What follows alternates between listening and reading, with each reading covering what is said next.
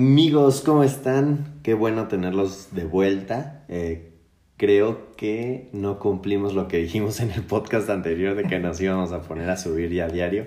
Pero bueno, se vienen nuevas cosas en el podcast, se vienen nuevos proyectos y pues estoy contento de tener la oportunidad de volver a grabar en la madrugada. ¿Cómo estás, amigo? Muy bien, amigo, muchas gracias. Pues sí, otra vez en la madrugada, ¿no? Ya es costumbre grabar estas horas, pero creo que es como más íntimo, más en confianza. Por eso nos gusta estas altas horas de la noche. Eh, queremos aclarar que nuestros ganadores de la dinámica del podcast anterior sí son ganadores. Es este nuestro amigo Bruno. Saludos Bruno. Hola amigo. Y Lupita de Fisio, que pues también es nuestra amiga, pero por problemas de egresados y que ya no vamos a la escuela tan seguido no hemos podido eh, pagarles, pero Esperamos que mañana, o bueno, hoy, porque ya son las 12 con 3, este, podamos hacerles llegar su, su premio, ¿no? De, de participar en las dinámicas. Y ya esperamos que cuando escuchen esto ya les hayamos pagado. Exactamente. Y sobre todo, pues, es un agradecimiento a que nos siguen y nos escuchan en nuestros programas. Gracias, sentimos ahora sí que estamos como conversando con ustedes, con personas reales. Interactuamos. Exactamente. y pues también eh, les tenemos una noticia importante, ¿no? Eh, Todos nos vamos a morir por el coronavirus. Adiós. Ah, bueno, esperemos que no. y si sí, pues aprovecha ahorita que no está en México todavía para declarar tu amor. Oh, ¿No? ¿Te parece? Sí, qué bonito oh. el amor. Ah. este, no, pero la verdad es que pues ya el tiempo de Manuel y el mío, eh, y bueno, también del equipo que es eh, Elías, Osva y Amauri, pues ya está a punto de terminarse. Eh, y pues normal, es normal que pues sea un momento de despedida, ¿no? Sí, estamos nostálgicos porque de verdad es algo que disfrutábamos mucho hacer con todos esos momentos de estrés y de desesperación, hasta eso vamos a extrañar mucho. Entonces, este, pues sí, hay que darle para adelante. Y ustedes escogieron a la persona que los va a representar ahora. Entonces, sabemos que va a ser un buen trabajo y que ustedes también van a cooperar mucho para que se logre dar un avance en la licenciatura. Y bueno, pues eso quiere decir que Va a haber cambios también en el podcast. Man y yo no nos vamos a ir, gracias al Señor.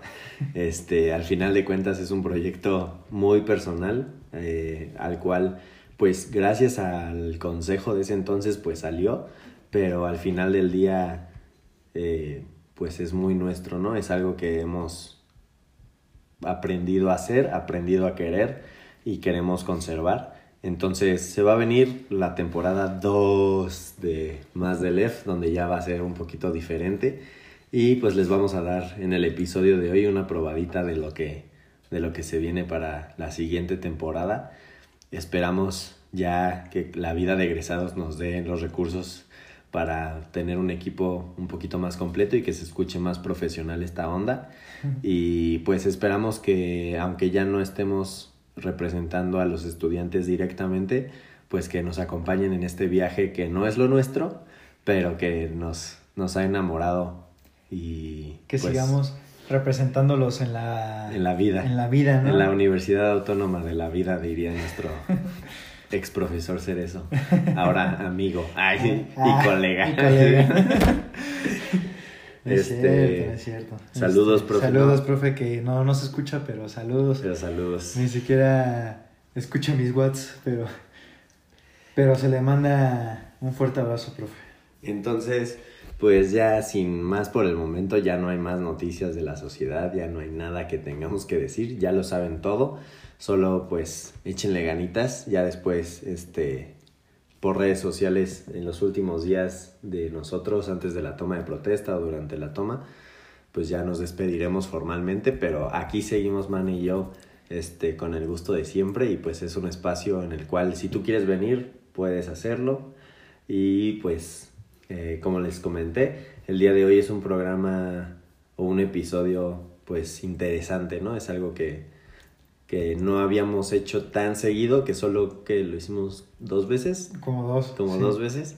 Entonces, pues esperemos les guste y pues nosotros realmente nos interesa, se nos hace un tema interesante y espero que a ti también y que puedas aprender algo. Y si no aprendes nada, por lo menos grábate algo para que tengas un tema de conversación y el domingo en la casa de tu abuelita puedas decir, ¿sabían qué? Y ya aportes a la conversación algo interesante y no solamente temas aburridos.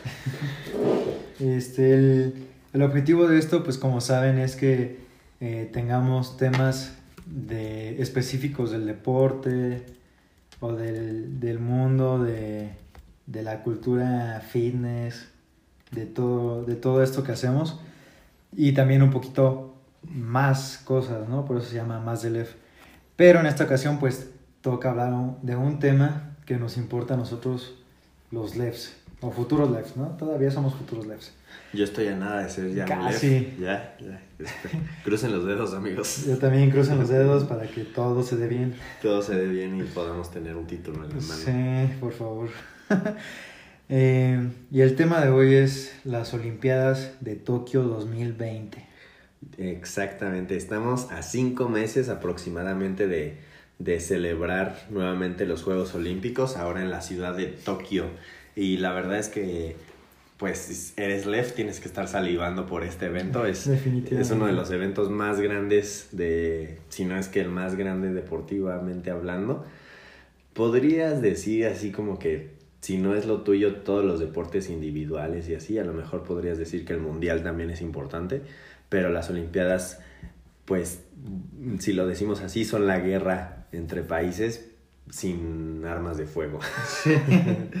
es lo máximo a lo que puede acceder una, un deportista a cualquier nivel. Eh, obviamente cada deporte pues tiene sus rendimientos, ¿no? Por ejemplo, el, el Mundial de Fútbol pues tiene a lo mejor un poquito más de espectáculo, un poco más de calidad, pero pues de todos modos eh, la cúspide de cualquier deportista y, y, lo que todo deportista quiere es ganar una medalla olímpica.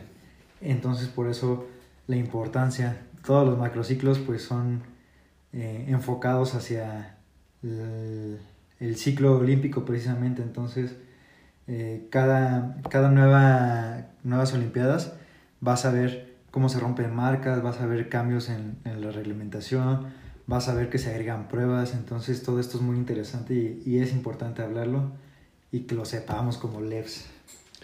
Y bueno, entonces eh, hay que ir, hay que comenzar desde el principio, dirían por ahí.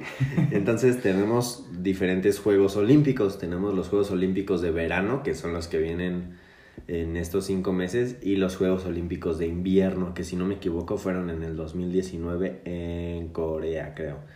Entonces, por alguna razón a los Juegos Olímpicos de invierno no se les da la misma proyección, pero pues también son parte de, los Juegos Olímpicos, de las Olimpiadas, este, y bueno, entonces están esos dos, pero todo, todos los Juegos Olímpicos y los Anillos Olímpicos y todo eso tiene una historia detrás que espero yo que ya hayan visto en clase porque es algo, es algo que nosotros como LEF tenemos que saber y conocer. Y si no te lo sabes de memoria que está bien, ¿no? O sea, no, tampoco necesitas... Lo que se espera, ¿no? Porque pues, ya tenemos internet. Por lo menos que puedas regresar a este podcast y decir, ah, mis amigos Santi y Mane me dieron información que cura. Ah, no, información que sirve de la vida. Entonces, este... Los Juegos Olímpicos nacieron en la antigua Grecia. ¿Te acuerdas, Mane, de eso? Sí, hicimos una actividad muy divertida con el profe Julio. Algún día nosotros fuimos en primer semestre, amigos, aunque no lo crean. y precisamente le estaba diciendo a Santi que me acuerdo cuando era el primer año de nuestra carrera que tuvimos Juegos Olímpicos. Pero me desvié. Entonces salieron de Grecia y era de, en la ciudad de Olimpia, por eso viene el nombre de Olimpiada, ¿no? Entonces eso era aproximadamente en el año 776 antes de Cristo aproximadamente y eh, se fundó ya después por el barón Coubertin, ¿Te acuerdas de Ah, ese nombre? acuerdo. Claro que sí. Lo Eh, tuve bien en mi examen. Lo alucinamos. Muchos años después, eh, el barón Coubertin fundó el Comité Internacional el Comité Olímpico Internacional, que por sus siglas es COI, en 1894. Entonces, desde ese momento, desde 1894, el COI se convirtió en el órgano que coordinaba el movimiento olímpico. Y hay un, en ese movimiento olímpico hay algo que se llama la Carta Olímpica. ¿Te acuerdas que también alguna vez nos dejaron una tarea, ¿no? De, Sí. de ver qué decía la, la Carta Olímpica o algo así, ¿no? La cual pues ya no recuerdo, pero eso se arregla, ¿no? Eso se arregla. Acuérdense que el,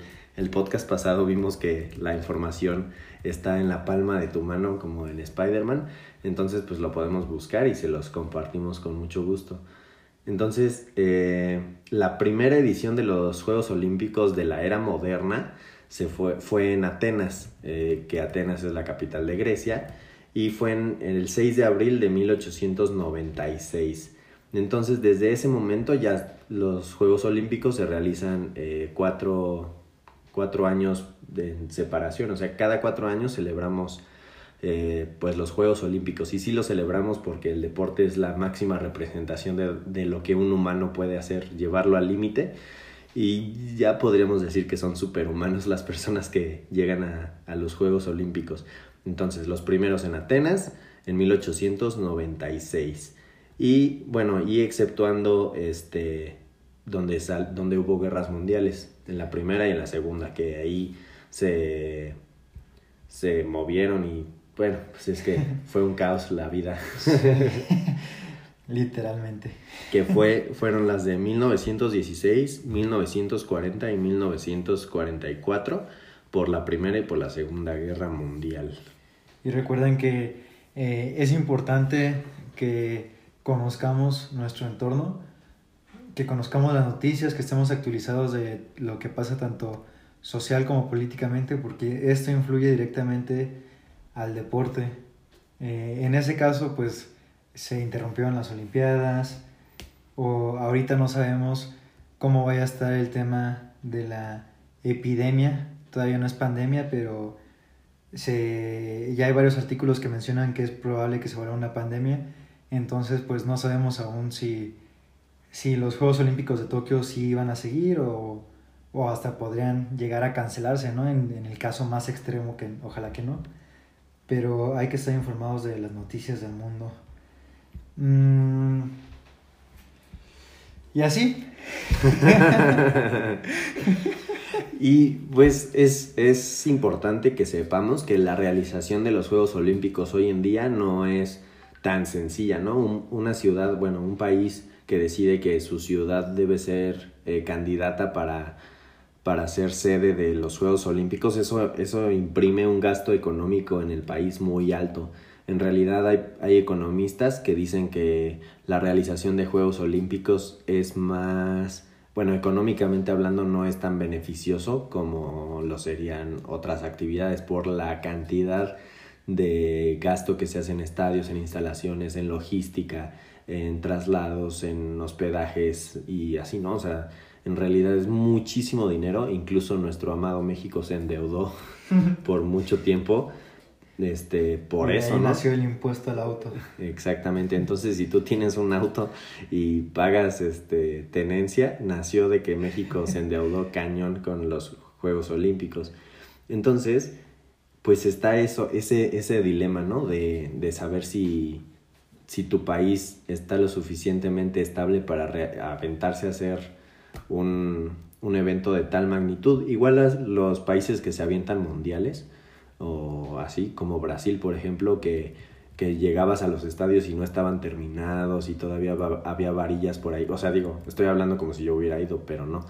Pero sí había reportajes o la gente es, subía fotos, ¿no? De que no, ni siquiera lograron entregar los estadios en su totalidad y todo eso. Entonces, pues podemos verlo de diferentes maneras, ¿no? Lo puedes ver desde ese lado económico o lo puedes ver como que todo el mundo voltea a ver tu ciudad en realidad es como un es una ventana no exactamente y se proyecta demasiado pero también eh, pues ahí es un, un, tema muy delicado hay países que como pues lo estamos comentando sí tienen pues todas las condiciones necesarias tanto económicas como sociales, para que se pueda dar.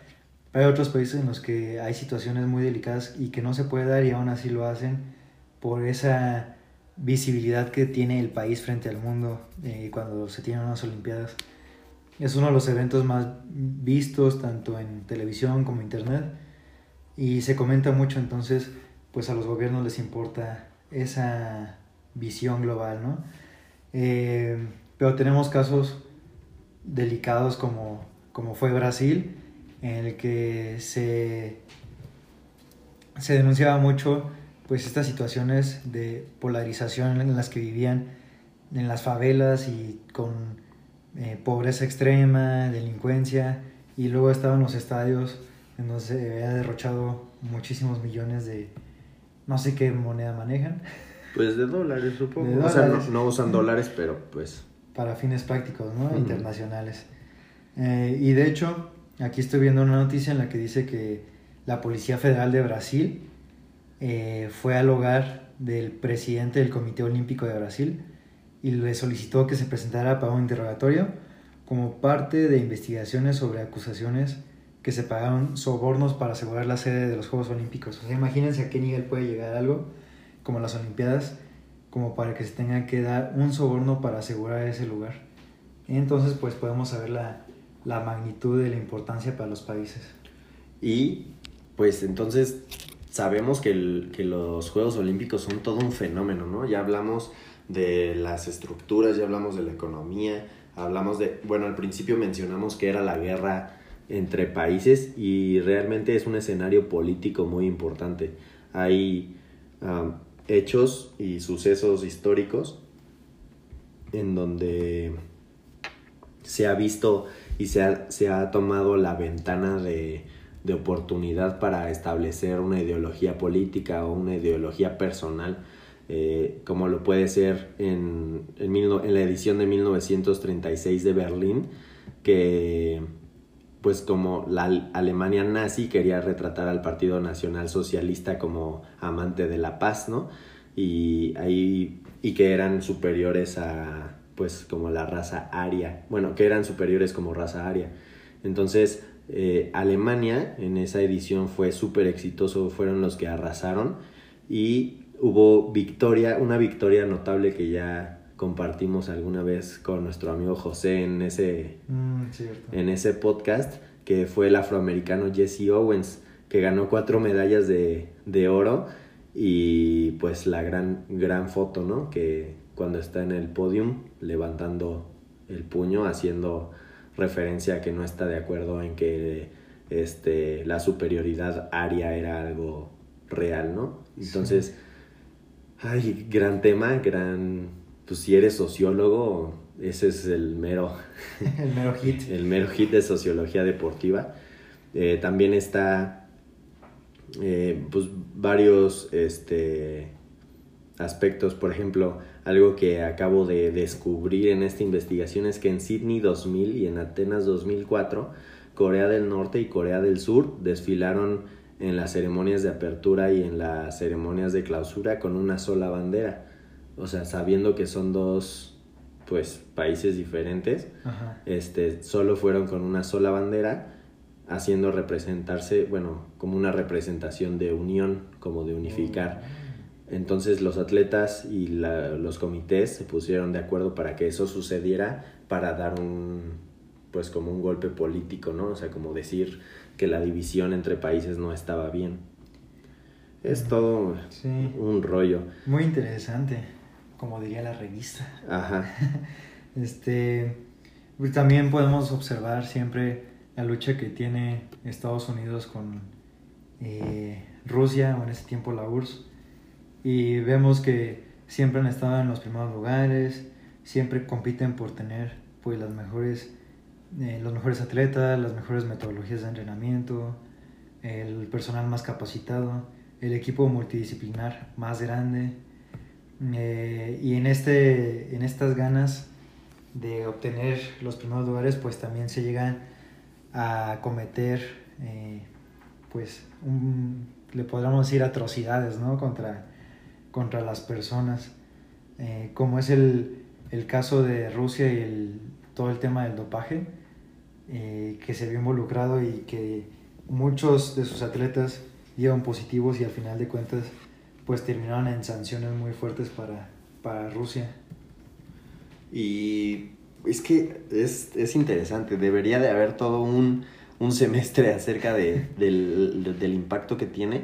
Y estoy viendo que en Melbourne, mm, en la edición de Melbourne en 1956, también sucedió lo mismo de la bandera, pero con Alemania Federal y Alemania Oriental. y, o sea, imagínate que ellos participaron en la ceremonia de apertura también con una misma bandera, aunque hayan competido por separado. O sea, esos, esos pequeños detalles, porque la vida está construida a través de los pequeños detalles, son los que se utilizan. O sea, yo no me sorprendería que en, los, en la edición de Tokio 2020 haya algún tipo de mensaje político. No sé cuál, no sé si tenga que ver con Estados Unidos y, y China, por ejemplo. O sea, en realidad esperemos que no haya división y que sean puros símbolos de unión, que es lo que se necesita eh, ahora. Y pues vamos a ir ir dando estos pequeños datos y también vamos a ir encaminándonos a la edición futurista de Tokio 2020. Antes de pasar a, al siguiente, este, quiero comentar uno que aquí me llamó mucho la atención. Dice eh, sobre la unión de Nueva África. Dice que en los Juegos Olímpicos de Barcelona 92, eh, en esa época fue la liberación de Sudáfrica del apartheid. Entonces, el primer lugar lo ganó. Eso fue una bebida, amigos, no se preocupen. El primer lugar lo ganó. A estas horas de la noche ya necesita. Un, un poco de elixir, ¿no? elixir de la vida. También un aspecto muy importante acerca de los Juegos Olímpicos es todo el tema entre el hombre y la mujer, entre la superioridad del hombre y la superioridad de la mujer o la inferioridad de la mujer. Ahorita, hoy en día, pues conocemos cuál es el clima social, pero un dato interesante es que la primera aparición de una mujer fue en la edición de París en 1900 y apenas en, en Barcelona 1992 participaron 35 países sin mujeres, o sea, 35 países que asistieron a, las, a los Juegos Olímpicos de Barcelona no representaron a su país únicamente con, con género este, masculino. Y eh, también en, ya yéndonos mucho tiempo este, hacia adelante, cuando en Londres 2012 fue la primera vez en la historia en donde todos los países participantes incluyeron mujeres en su equipo, todos. O sea, estamos hablando que desde Barcelona en 1992 hasta el 2012 todavía había países que no incluían a las mujeres en sus equipos representativos. Entonces, pues ahí va, digo. Ahí va. Bueno, creemos que hombres y mujeres deben tener los mismos derechos y mismas oportunidades. Entonces, pues nosotros como LEF tenemos que apoyar totalmente su representación en los Juegos Olímpicos. Sí. Y eh, pues nosotros todavía estamos en aprendizaje sobre el tema. Entonces, por si llegamos a decir algo inadecuado, pues puedan disculparnos porque apenas estamos pues recibiendo la información que más podamos y tratamos de transmitirla de la manera correcta. De la mejor manera. Y bueno, o sea, viendo esta línea del tiempo desde, desde Barcelona, ah, resulta que hubo ahí un dato curioso, ya había mujeres representan, representando a partir de Londres, ¿no? A todos los países participantes, pero en Río de Janeiro no sucedió así, pero no sucedió por por decisión del país, sino porque las mujeres no lograron clasificarse para los Juegos oh. Olímpicos. Y fue en el caso del país de Irak, que solamente fue con hombres, pero no fue por decisión este, de división, ¿no? Sino simplemente las mujeres que estuvieron en ese ciclo olímpico no, no lograron clasificarse. Y también imagino que el país pues tenía algo que ver, ¿no? Ya cuando no clasifica ninguno de tus atletas en alguna rama, pues dices, pues, ¿qué está pasando, no? O sea, a lo mejor tuvieron una mala planificación o no les dieron los recursos, no sabemos, pero puede ir por ahí. Y ahora en el 2020 eh, se van a incluir 15 nuevas pruebas con el objetivo de, de, aumentar la participación femenina, que es lo que pues se ha estado buscando. Eh, ahí empiezan a destacar la natación 1500 femenino, tiro con arco prueba mixta por equipos, eso está muy interesante que tengan tanto mujeres como hombres en un mismo equipo, atletismo relevo 4x400 mixto, básquetbol 3x3 femenino y masculino. Esto nos da una idea de la tendencia que tenemos que adquirir nosotros como entrenadores. Claro, o sea, a partir de, de estas eh, nuevas pruebas en los Juegos Olímpicos, pues tú como entrenador ya tienes que estar no solo pensando en hombres y mujeres por separado, ¿no? Sino ya puedes, incluso si tienes un hombre muy talentoso, ya una chava muy talentosa, los puedes unir para que sea mixto, ¿no? Y estoy encontrando que hay dos sucesos que involucran a México que son muy importantes hablando de, de, la, de las mismas oportunidades y de los mismos derechos para hombres y mujeres. En México, en la edición de México en 1968, una atleta mexicana que se llama Enriqueta Basilio fue la primera mujer en llevar la antorcha olímpica en el recorrido y también fue la primera mujer en encender el pebetero olímpico con la llama olímpica. Entonces, pues está chido, o sea, México tiene esa, esa oportunidad, ¿no? De, de, ya estar marcado en la historia como, pues, los, los pioneros en eso, ¿no? Y también eh, la mexicana que fue esgrimista Eugenia Escudero en, los, en la edición de Los Ángeles en 1932, fue la primera mujer en ser elegida como abanderada para portar la bandera del país en la, en la parada de naciones. Entonces México representa en dos veces de la historia de los Juegos Olímpicos el, primer paso de que la mujer puede, puede representar a un país sin ningún problema y puede ser una deportista sin ningún problema y, y, tenemos y debemos luchar por que tengamos las mismas oportunidades y los mismos derechos. Ya basta de eso de que el hombre es superior a la mujer, eso no existe y hay que erradicarlo totalmente y más en el deporte. Incluso nosotros podemos llegar a cometer ese error, ¿no? De dividir sí. a los niños haciendo algo y a las niñas haciendo algo. En realidad eso no debe suceder y debemos estar muy muy atentos en lo que hacemos, decimos, pensamos incluso y en lo que planeamos para los chicos que a los cuales vayamos a enseñar, entrenar, dirigir, ¿no?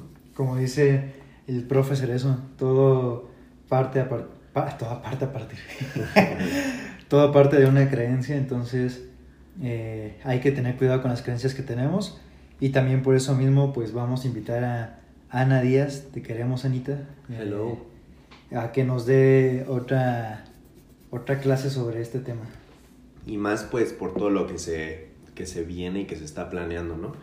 Este, en, en, los movimientos feministas y todo, pero no lo vamos a tocar hoy porque no queremos decir algo que no esté correcto. Este, pero para eso vamos a traer a nuestra amiga Anita si nos acepta la invitación pública de que nos vuelva a pues a surtir de conocimiento, ¿no? Sí. Y bueno, vámonos a unos datos curiosos ya de Tokio 2020 que tengo por aquí, que están bastante curiosos. este. Hoy andamos muy creativos con palabras. Andamos muy, muy bien. Pues resulta, Mané, te cuento si no sabías y amigos que nos están escuchando, que el comité organizador ya dio eh, a conocer que se van a entregar 5.000 medallas en la competencia, ¿no? y que fueron elaboradas con 80.000 toneladas de basura electrónica, entre cámaras, teléfonos celulares, compus, laptops, iPads, etc. Y se lograron rescatar de todas esas toneladas 31.97 kilos de oro, 3.500 kilos de plata y 2.200 kilos de bronce y esos metales fueron eh, utilizados para la confección de las medallas. Wow, Entonces son medallas ecológicas, por sí. así decirlo, se está reusando, reutilizando material tecnológico para las preseas olímpicas. Entonces, sustentabilidad viejo. y Tokio se caracteriza por ser un país demasiado tecnológico y también que eh, pues trata como de quitar toda esa historia eh, pues complicada que tuvieron con tecnología, con avanzar, con dar un paso adelante. Y está demasiado interesante. La población de Tokio es de 13 millones de personas, entonces imagínense cómo es la vida ahí, cómo es la competencia, cómo es todos los avances tecnológicos que tienen que haber para que vivan 13 millones de personas con una de las mejores calidades de vida del mundo. Pues según es el país más seguro, ¿no? Ahora, creo que está dentro del nuevo ranking o así. Pero pues, obviamente también tiene que ver con toda la tecnología que tienen, ¿no? O sea, aquí no hay espacio para que hagas tus tonterías, ahí te cachan luego, luego, ¿no? Entonces, pues es bien interesante. Entonces llevamos eh, datos curiosos que es de las... Es un, es un país corto de población, por así decirlo, que es de los más seguros, que su edición de Juegos Olímpicos va a tener preseas ecológicas y aquí hay otro que tiene que ver con, con esto de que les dije que la edición futurista. Su mascota se llama Miraitowa. Miraitowa. ¿No? Algo así. Sí. Y eh, combina palabras japonesas, que es Mirai, que eso es futuro, y Towa, que es eternidad. Entonces, en realidad la, la composición de la palabra es futuro y eternidad.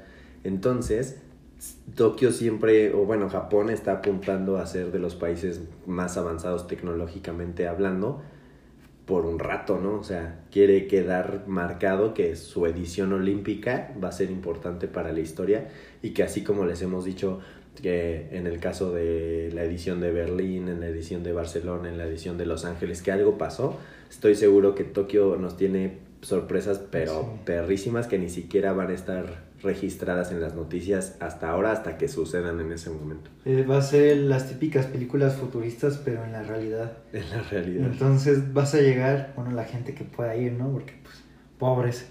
Pero la gente que tiene los recursos y tiene la posibilidad de ir, va a llegar a sus hoteles y va a ser recibido por un robot que les va, los va a guiar a su habitación, que va a hacer su cobro, su check-in, su check-out. O sea, todo va a ser por medio de la tecnología el transporte, van a haber autobuses y taxis sin conductores, van a haber eh, automóviles con manejo autónomo. Y esto nos habla de que las ciudades, la, ciudad de Tokio eh, tiene calles de primer nivel que permiten una conducción autónoma. La, la Villa Olímpica pues va a tener la tecnología más alta, va, va a permitir que los atletas y las, los organizadores puedan pasar a donde tengan que pasar por medio de reconocimiento facial. Entonces, pues definitivamente va a ser las Olimpiadas de la tecnología. Claro, el reconocimiento facial es interesante, ¿no? O sea, en vez de que, de que tengas el registro como tal, ajá. O sea, obviamente yo creo que sí va a haber, pero, o sea, que ya para el acceso a las instalaciones, ya sean de la Villa Olímpica o de pues de las pruebas que ya sea por medio de tu rostro está bien interesante, ¿no? O sea, ya me imagino así eh, que se están escaneando rápido, ¿no? Así de que sí eres tú. y hay algo interesante, normalmente en todas las ediciones de los Juegos Olímpicos hay cuestiones de logística que se tienen que cumplir, ¿no? Y en esta no va a ser la excepción de que vayan a empezar las, las pruebas deportivas antes de la ceremonia de inauguración.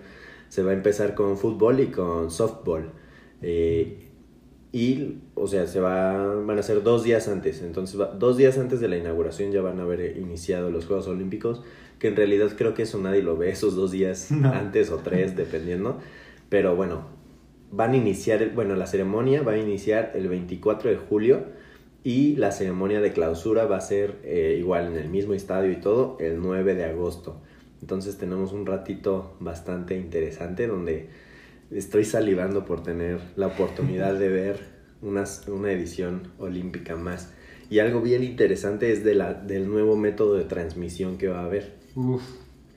Eh, por ahí dicen, yo no se los puedo garantizar, pero por ahí dicen que Sony y Samsung, creo, Sony y Samsung este, están desarrollando que los Juegos Olímpicos se transmitan en 8K. 8K. o sea, ya hay, por ahí me tocó ver hace poquito una, una televisión que era 8K, pero no estaba apagada, entonces no supe qué onda.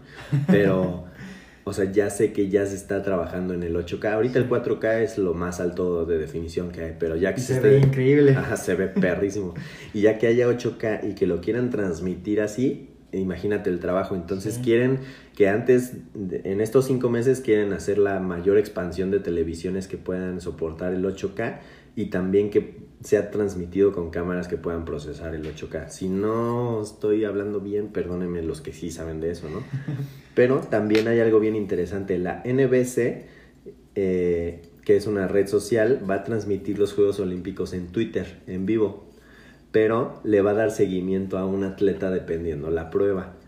Y cómo van a decidir ese atleta, lo van a decidir por medio de una encuesta horas antes. Entonces, tú te vas a poder meter a Twitter y, por ejemplo, va a aparecer 100 metros, ¿no? 100 metros planos varonil, ¿no? Entonces tú vas a poder poner el atleta que tú quieres seguir y esa transmisión que ponga la NBC en Twitter va a ser únicamente referente a ese atleta. Entonces vas a poder ver su calentamiento, vas a poder ver cómo entra a los vestidores, cómo sale, o sea, únicamente a él. Puedes ponerlo, por ejemplo, en tu teléfono y en la televisión ver pues la, la transmisión real, entonces puedes tener pues ya algo muy innovador, tener el seguimiento. Y pues también la tecnología pues no siempre trae eh, cosas buenas consigo, ¿no?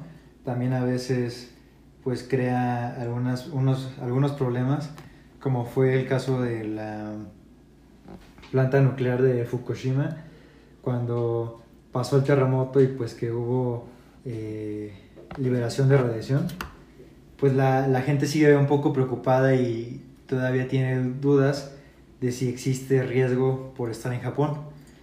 Pero pues los estudios demuestran, mm, ellos pues tienen sus conteos diarios y su forma de contabilizar la radiación y demuestra que la radiación que existe en Japón eh, es la misma que existe en la naturaleza, entonces todo está seguro, todo está bien, lo han sabido controlar y pues si quieren ir a Japón, van a estar seguros, amigos.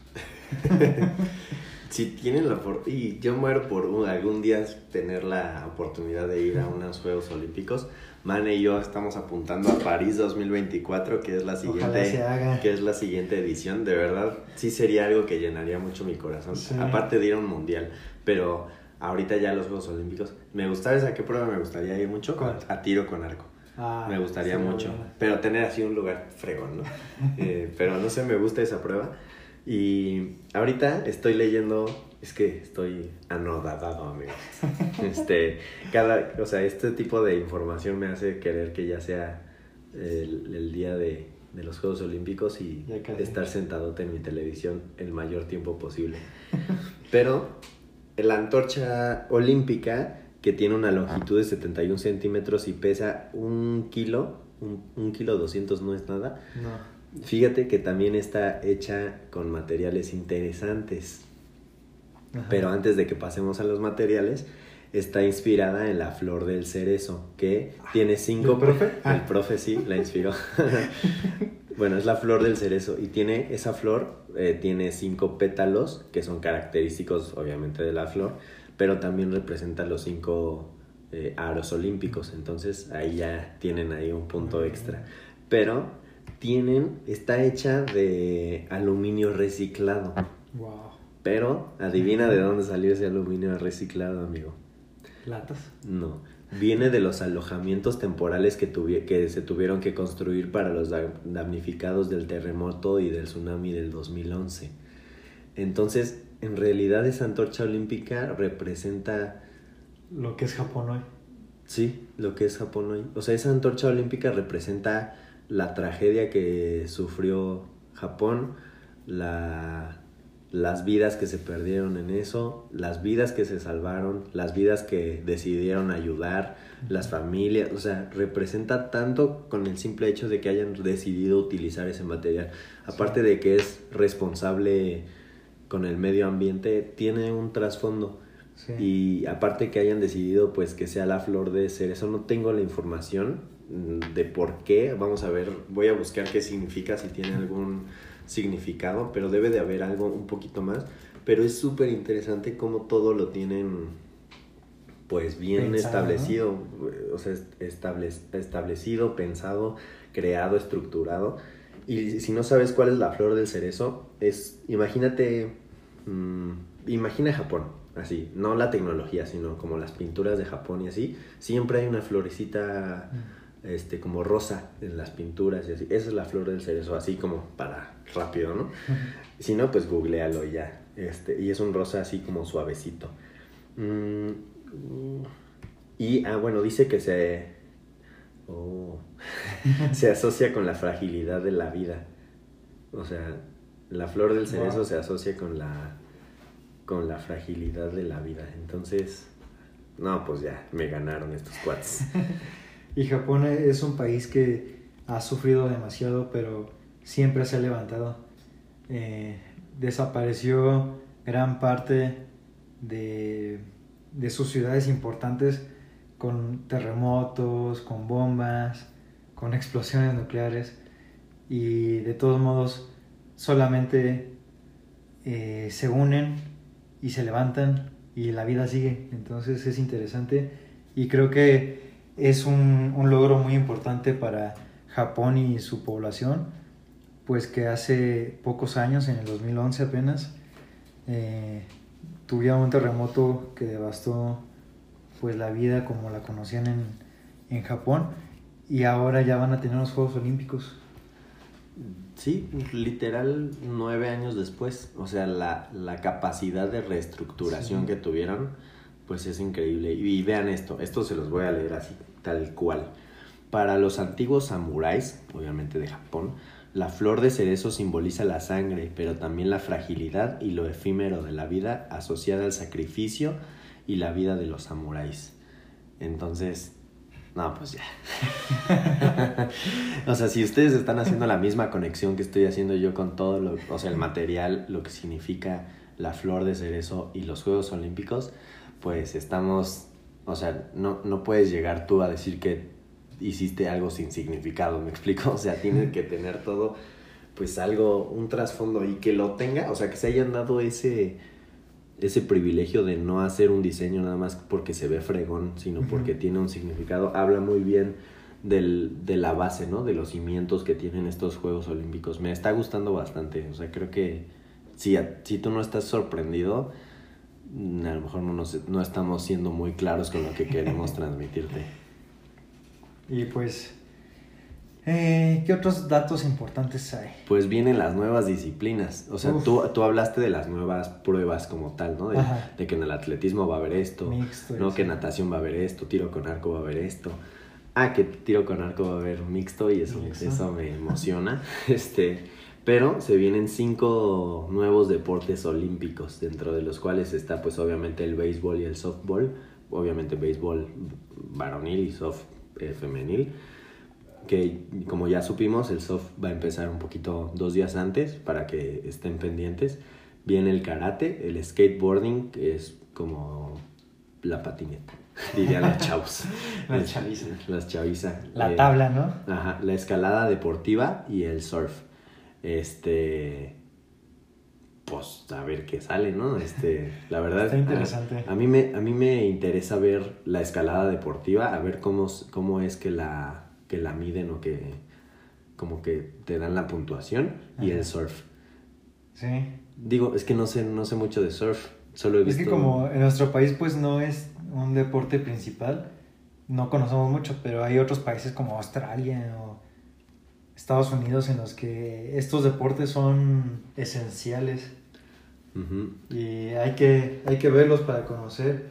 Y una vez que estén en los Juegos Olímpicos, eh, la gente en los países pues los va a querer practicar, entonces es un área de oportunidad para nosotros. Y pues la verdad, digo, a lo mejor puedes tener problemas, ¿no? De por qué agregan eso y no agregan el mío, ¿no? Porque, o sea, digo, pero pues se van agregando, entonces cada vez que se vayan agregando nuevos deportes, nuevas pruebas, pues va a ir creciendo los Juegos Olímpicos de mayor manera y va a haber mayor contenido y de dónde sacar. Y va a haber más bolsa de trabajo, amigos.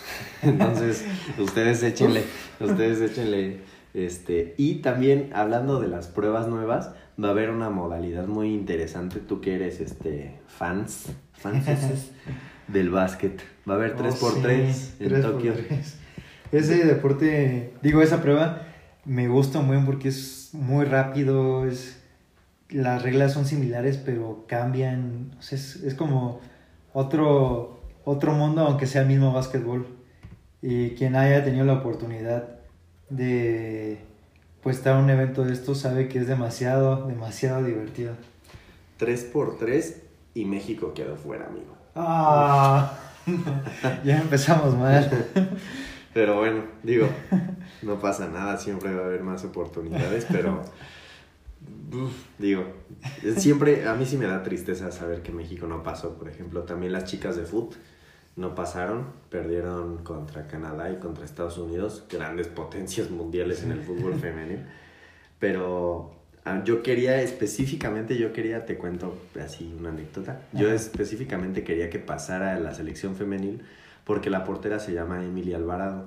Mm. Ella, ella juega para una universidad en Estados Unidos, pero siempre había sido banca. Siempre, siempre, siempre, desde que yo me acuerdo, por la portera que era, bueno, ahorita ya no puede por la edad, pero Ajá. se llamaba Cecilia Santiago. Se llama, no se ha muerto. Cecilia Santiago, que ahorita está jugando en Europa, pero pues era la indiscutible titular, era Cecilia Santiago, Cecilia Santiago. Y ahora en este proceso olímpico ya, la, ya pusieron a eh, este, Emilia Alvarado, que para mí tiene muchas condiciones, es bien alta y está así, bueno, la veías así cuando estaba en México bien flaquilla y así la llevaron a la Universidad de Estados Unidos y se puso así bien Oh. tronadota. Bueno, ya se ve muy fuerte, ¿no? Y, para, y es muy alta, entonces tiene muy buen alcance y todo. Y pues a mí yo siempre como que la quería ver en acción, en, no en un partido amistoso, sino Sí. en algo ya importante y no pasaron. Entonces, pues digo, a veces el deporte te quita, ¿no? Pero esperemos que les, les dé a todos los que no lograron pasar a Tokio 2020, pues que les dé la revancha. Acuérdense que nunca te debes de dar por, por vencido. Así es. También, perdón si vas a decir algo, No. Pero también eh, hay un tren que se llama el tren Maglev, que ese, ese tren va a ser el más rápido de todo el mundo, pero está presupuestado a que sea comercial hasta el año 2027. O sea, siete años de aquí, o sea, uf, mucho. Ajá. Pero va a ser su debut en los Juegos Olímpicos y, y alcanza eh, más de 600 kilómetros por hora. No. Imagínate eso. Y, y funciona por levitación magnética. No, no, no. Entonces, pues evita la fricción en las vías y hace que este, se mantengan pues los estándares de seguridad un poquito más altos. Digo, yo no soy científico, diría el meme, pero, o sea, ya es, uf, o sea, del hecho de que ya hayan podido tener el prototipo para Sí. presentarlo y seguramente lo están puliendo, pero ya está, ya es suspensión magnética, o sea, ya estamos a, a nada de vivir en el futuro ahora sí, como en el volver al futuro, o sea, ya, Y ahora sí es el futuro. ya ahora sí. En Japón. En Japón, claro. Aquí en México todavía hay lugares donde no te aceptan tarjeta. O sea, es- estamos atrás, atrasadísimos, así súper mal. Anécdota chistosa. Ayer yo estaba en el centro y tuve que ir a buscar este cajeros porque no traíamos efectivo y íbamos a ir a comer a una fondita y seguramente en la fondita no iban a aceptar tarjeta.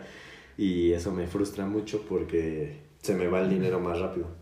Sí, yo también les voy a contar una anécdota graciosa. Un día salí con una chica y fue a un restaurante y pues se me olvidó que no reciben tarjeta tarjetas en la mayoría de los restaurantes pues para no pagar impuestos. Pero pues se me olvidó y ya tuve que salir por dinero. y qué oso, ¿no? Qué oso. Sería más fácil si solamente tuvieran La pues, terminal. la terminal. O el clip, el clip en tu celular. Y Sí, y rápido. Pero pues ya saben, es México y la gente no quiere pagar impuestos. Pues sí. Y, y- y imaginemos, hablando ya de dinero, eh, están los precios aproximados de las pruebas, bueno, no de todas, pero del rango mínimo al rango máximo. Y pues obviamente está en yenes, ¿no? Que es la moneda de, de Japón. Pero está interesante es porque si tú tienes la capacidad de volar a, a Tokio, de pagar el dineral que es volar a Tokio, y luego tienes este dinero, puedes entrar a alguna prueba. A lo, mejor todavía alcanzas boletos porque salieron hace un mes. Digo, no sé. O a lo mejor una reventa o yo qué sé. Pero un partido, por ejemplo, de foot, que son de las pruebas pues olímpicas menos vistas, menos importantes, porque que está el fútbol el profesional. nivel Pues todavía. es un fútbol diferente, ¿no? Pe- Pero ahí estamos los mexicanos Medio gritando, amateur. gritando en el 2012 el gol de Oribe. este cuesta 2.500 yenes. 2.500 yenes está alrededor de 430 pesos, 435 pesos. Entonces, si tienes 435 pesos y un vuelo a Tokio, vete a ver un partido de fútbol. Y hay, hay pruebas muchísimo más caras y cotizadas que es el atletismo, ¿no? Porque el atletismo, según nuestro profe de entrenamiento, dice que lo es todo. Este, que, que está en 22.703 pesos, que esos son 130 mil yenes. 22 mil pesos. Entonces, si tienes 22 mil pesos, a lo mejor puedes ver este, 9 segundos, sí, 9 segundos de 100 metros planos, algo así. Este, y Esas cosas que solamente nuestros políticos con máscaras de luchadores pueden pagar. Ajá. Y si quieres ya hacerte así más pro y decir, no, yo estuve en la ceremonia de inauguración de Tokio 2020, solo tienes que desembolsar 300 mil yenes, que son 52 mil 300 pesos. Entonces, si tú tienes un boleto a Tokio que coincide con las Olimpiadas y tienes 50 mil pesos, 52 mil pesos, ¿no? 52 mil pesos para gastar así en lo que sea, pues adelante, ya después te quedas, te quedas sin comer. Pero te va a recibir un robot, claro que sí, y, este, y esa experiencia nos las puedes traer al podcast. Supongo que ya es la casa de la Maruchan, entonces. Entonces, pues puedes gastar 400 pesos o 52 mil pesos. Tú decides, solo tienes que llegar a Tokio. Muy bien. Ah, hace mucho que ya no decía esa palabra. Muy bien. Sí, Muy ya, bien. ya se te había quitado, ya la regresaste. Shot cada vez que diga muy bien. De leche. Ay, no. De leche. Omitamos eso. Y pues la verdad es que Tokio es una, es una ciudad. ¿Sabías que Tokio es una ciudad que, que le dicen la ciudad que espera morir o, o la que está esperando morir? ¿Sabías eso? No, no sabía. Está bien interesante porque está, está en la zona donde hay más placas tec- tectónicas. Hay tres placas tectónicas que pueden chocar justo en Tokio. Bueno, entonces, imagínate, en cualquier momento la ciudad más tecnológica puede sufrir una, una catástrofe como la que sufrieron. Sí. Digo, supongo que en algún momento, o deben de estar trabajando en eso, ¿no? Pero no sé si, en el- o sea, si puedes vencer eso. No sé si nuestra tecnología puede utilizar algún tipo de, yo qué sé, magnetismo o algo, ¿no? Para evitar ese tipo de catástrofes. Y aparte, pues están súper cerca del mar, Sí. porque pues son los, los máximos consumidores y no sé si exportadores de pescado. Ah, no, bueno, es el mayor mercado de pescado del mundo Ajá. en donde se despachan 3.000 toneladas de marisco y Wow. pescado al día. No, es otro nivel. 3.000 toneladas de marisco y pescado al día, santo Dios. 3.000 toneladas. Entonces, y, y tú, no, ya no voy a comer tanto pescado. Pero pues allá es todo lo que comen, ¿no? Sí, es- Digo, nunca he ido, Yo creo pero que es su pan de todo el. Su pan de diario, ¿no? Supongo que- ya, Es que las ya- conchas de allá. Es que ya es este tarde, ya estamos delirando. Mira, estoy viendo que ah, Japón tiene 70% de probabilidades de tener un terremoto magnitud, magnitud 7 antes del 2050. O sea, en, en 30 años sí o sí van a tener un terremoto magnitud 7. ¿Cuánto es la, la probabilidad? 70%. Bueno, todavía tienen ese Imagínense. 30%. Esperamos que Se saben.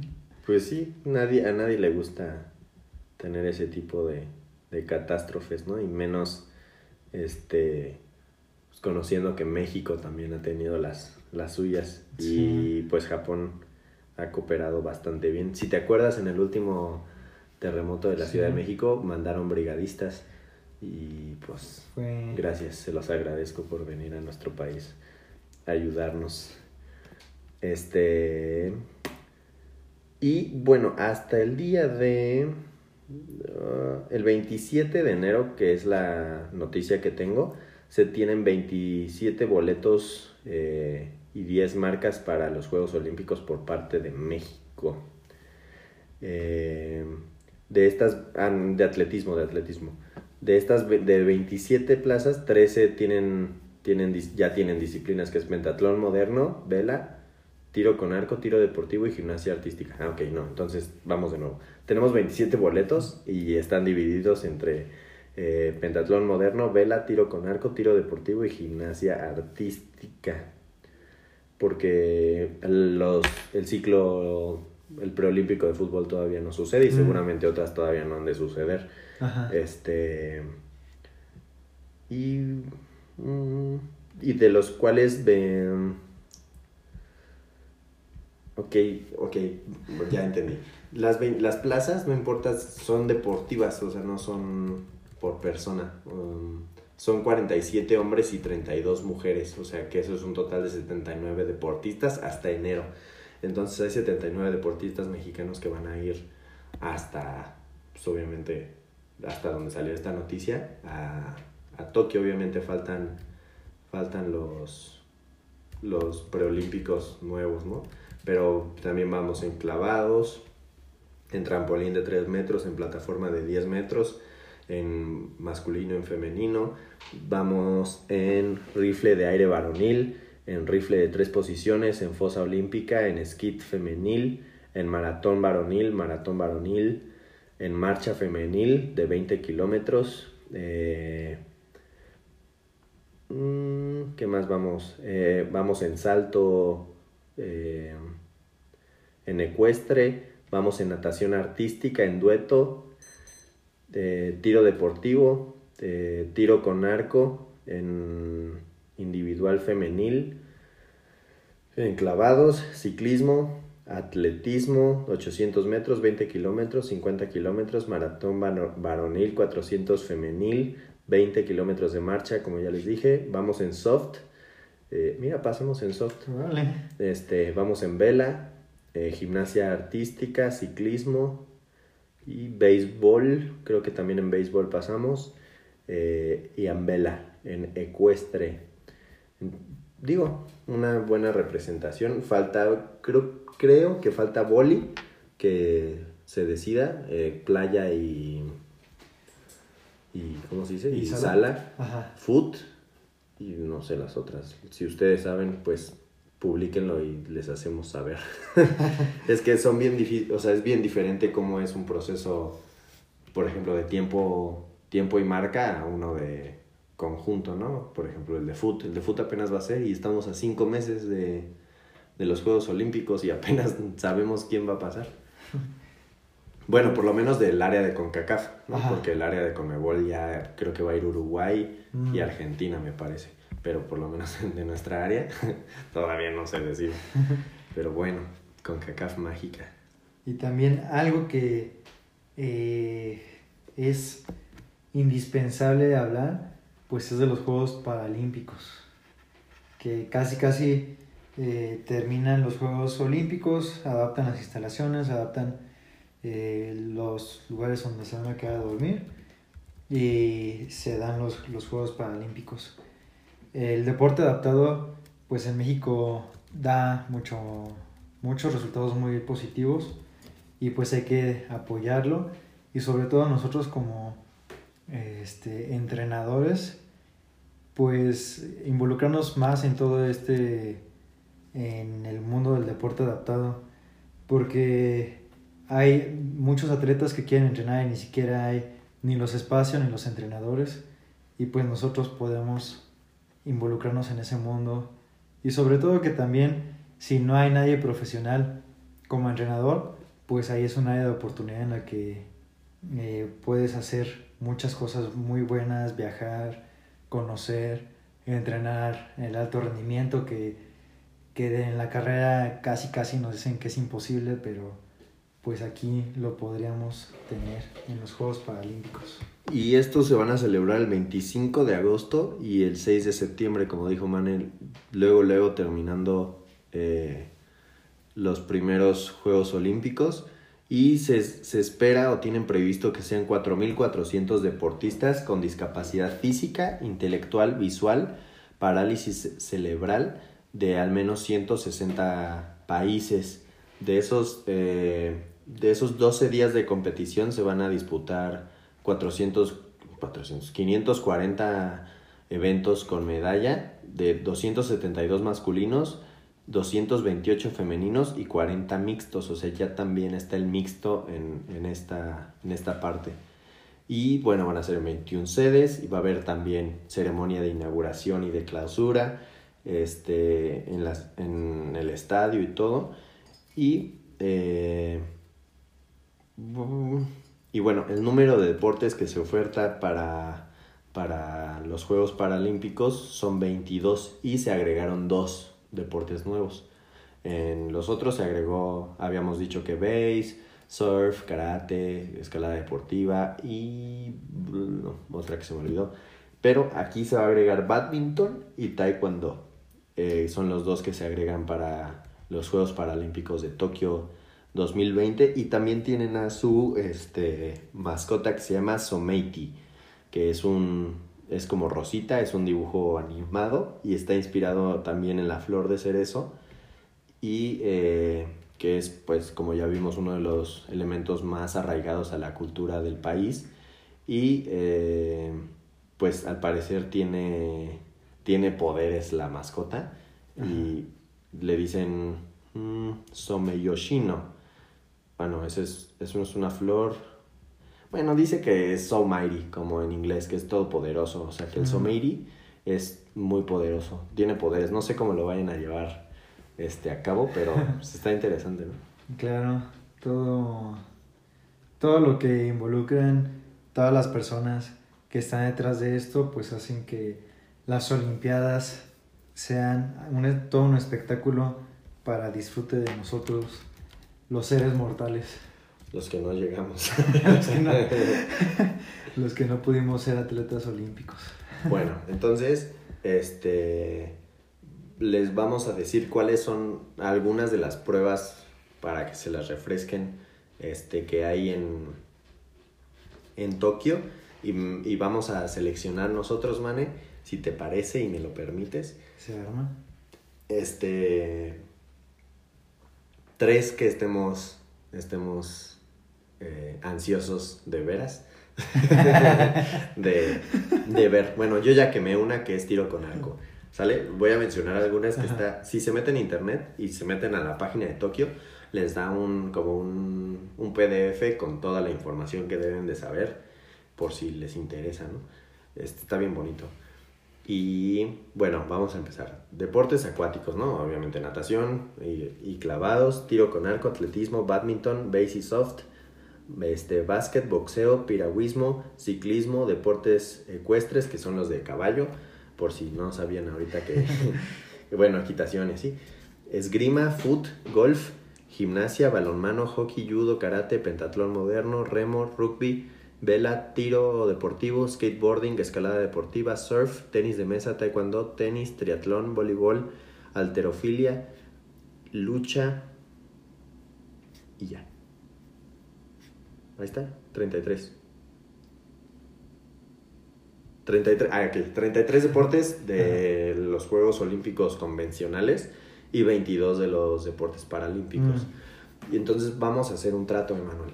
Vamos a ver los Juegos Olímpicos y también vamos a ver los Juegos Paralímpicos. Esos no se, transmiten, no se transmiten tanto, pero tenemos que hacer el esfuerzo. Imagino que ya van a estar en, YouTube. Pues sí, podemos suscribirnos a la cuenta de los Juegos Olímpicos y irlo siguiendo. Pero entonces... Con nuestros dos pesos que hemos ganado de transmisión. Espero que ya sean tres. Este, entonces ya para cerrar el podcast, ¿qué, ¿cuáles son las tres pruebas por las cuales tú no te vas a perder este, por ninguna circunstancia? Eh, atletismo, me encantan las pruebas de atletismo. Voleibol. Y la, la tercera, lleva a decir la cuarta. La tercera, béisbol. Béisbol lo voy a ver. Béisbol, sí. sí. ¿Tú cuáles son tus tres? Mis tres, yo voy a ver tiro con arco. Híjoles que yo veo todo, pero voy a decir tres. Tiro con arco, clavados, me gusta ah, mucho. Hasta creo que sé un poquito. y me gustaría ver... Mm,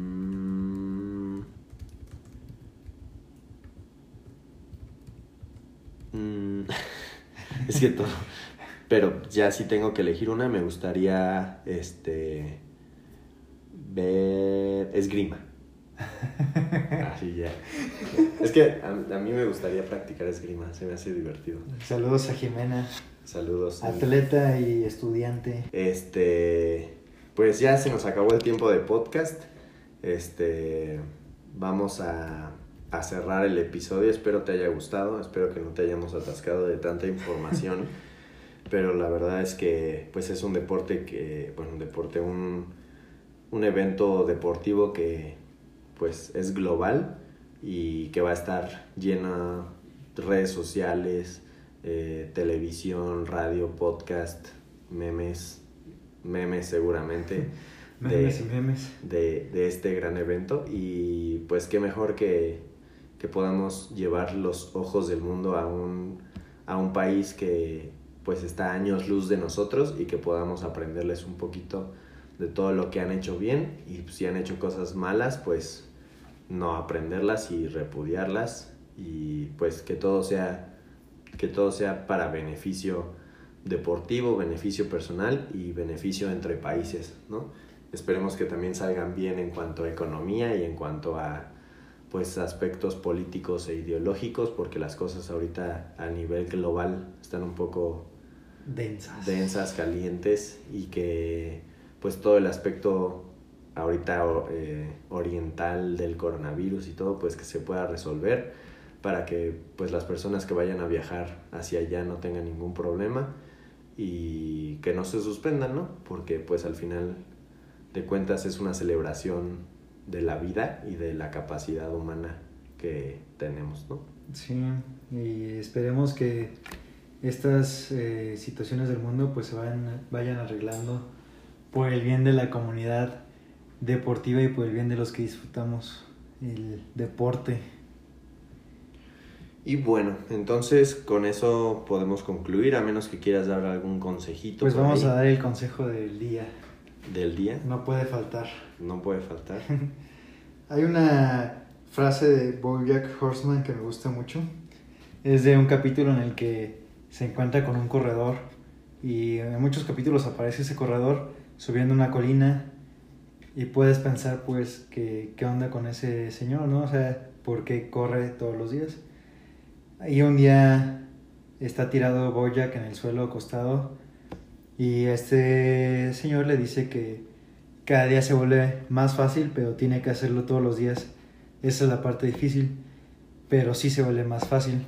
Entonces, pues si quieres mejorar en algo, tienes que hacerlo todos los días, tienes que ser constante y solamente así vas a lograrlo.